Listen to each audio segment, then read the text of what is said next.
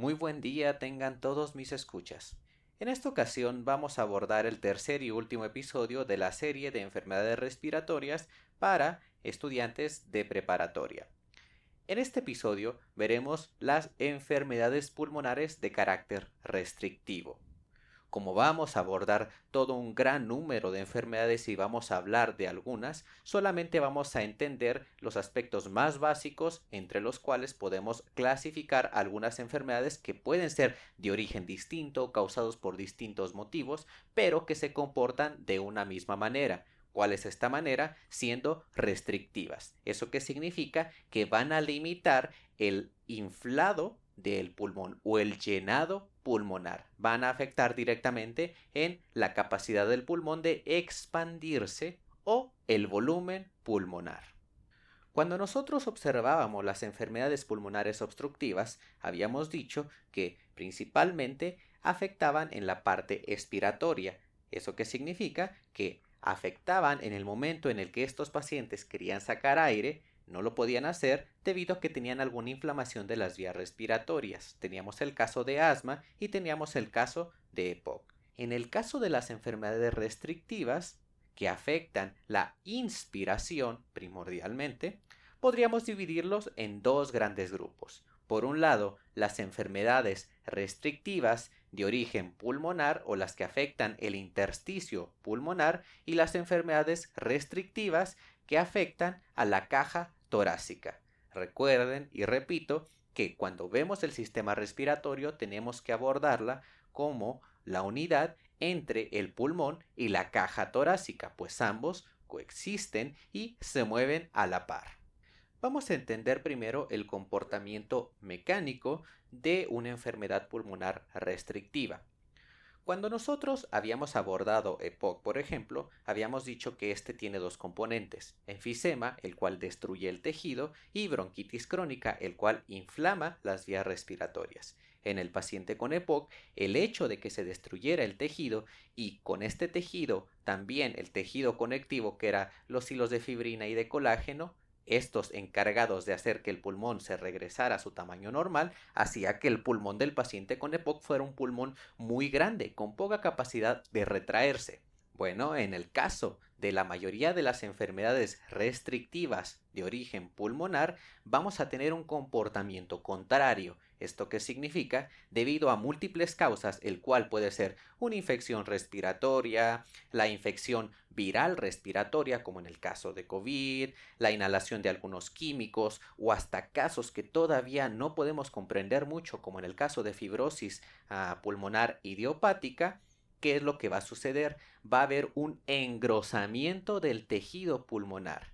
Va a haber mucha remodelación del tejido. ¿Esto qué significa? Por X o Y motivo, nuestro sistema inmune detecta que hay cierto daño o cierta inflamación. Entonces, al tratar de compensar eso, va a empezar a producir más hilos de fibrina y de colágeno, tratando de parchar, por así decirlo, el tejido pulmonar al parchar ese tejido pulmonar con más fibrina y más colágeno, va a hacer que el pulmón tenga más resortes, entre comillas, haciendo que sea cada vez más difícil poder expandirlo y esto se va a ver reflejado en que el paciente se va a sentir más insuficiente, sobre todo cuando requiere hacer actividades que demandan mayor volumen pulmonar.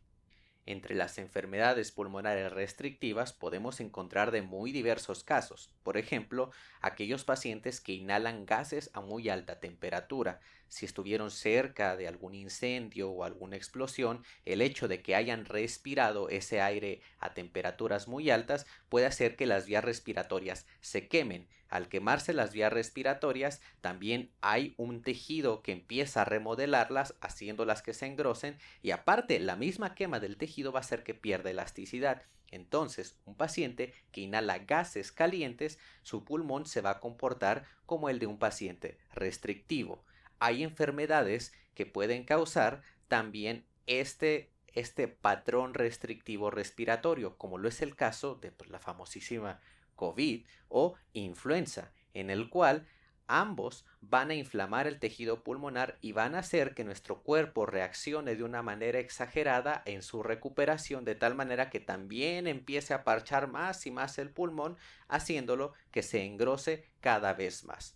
Otras enfermedades que también serían infecciosas como las neumonías, que es la ocupación de alguna zona del pulmón por alguna bacteria, puede evolucionar a alguna enfermedad pulmonar restrictiva, cuando cuando la difusión de la bacteria o la invasión de la bacteria empieza a ocupar la mayoría de los pulmones. En este caso, probablemente no sea tanto porque tengamos una mucha remodelación del tejido o que el pulmón se esté parchando constantemente, sino que el pulmón no se va a poder inflar ¿por qué? Porque tenemos muchas zonas del pulmón ocupadas con secreciones, con bacterias, etc.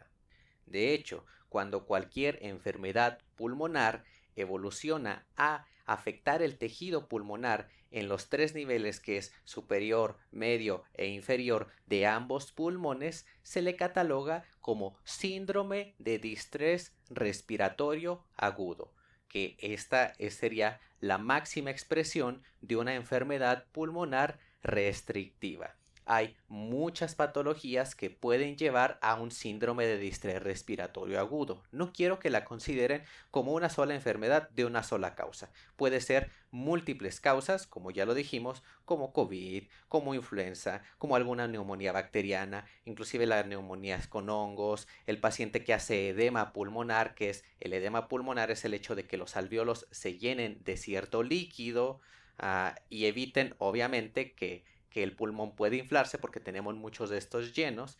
Entonces, ¿qué es el síndrome de estrés respiratorio agudo? Recapitulando, es un daño pulmonar generalizado por múltiples causas.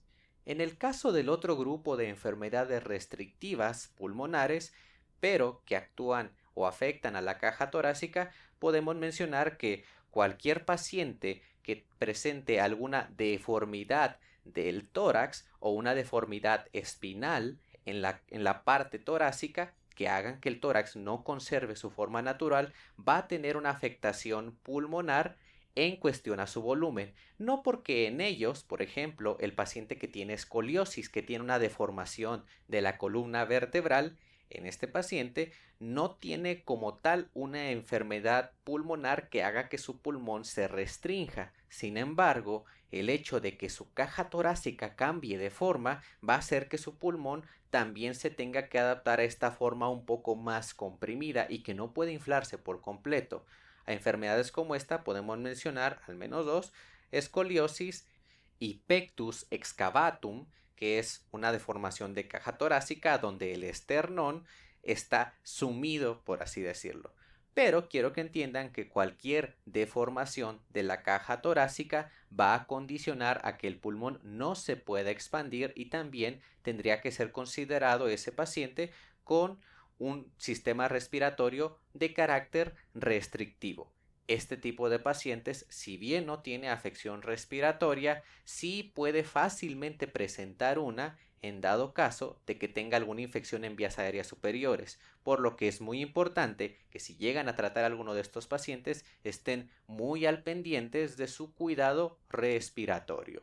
Debido a que el tema de enfermedades pulmonares restrictivas es muy amplio, solamente quiero que nos quedemos con la idea de que si bien puede ser ocasionado por muchas causas, el comportamiento va a ser básicamente el mismo. Un pulmón duro que no puede inflarse. No tiene tanto problema en la exhalación. ¿Por qué? Porque entra poco y sale poco. Pero estos pacientes van a presentar una desaturación muy importante y van a ser muy limitados a hacer sus actividades pues, de la vida diaria. En casos graves como el síndrome de distrés respiratorio agudo, lo podríamos encontrar que estos pacientes prácticamente en la mayoría de los casos van a estar intubados en un hospital. Posteriormente, cuando nos toque abordar pacientes en área hospitalaria, vamos a seguir aprendiendo cuáles son diferentes aspectos de cada una de estas enfermedades pulmonares restrictivas. Pero por ahora nos quedamos con estas ideas muy básicas y al menos la división fundamental de enfermedades pulmonares de restrictivas de origen pulmonar y enfermedades restrictivas que afectan la caja torácica.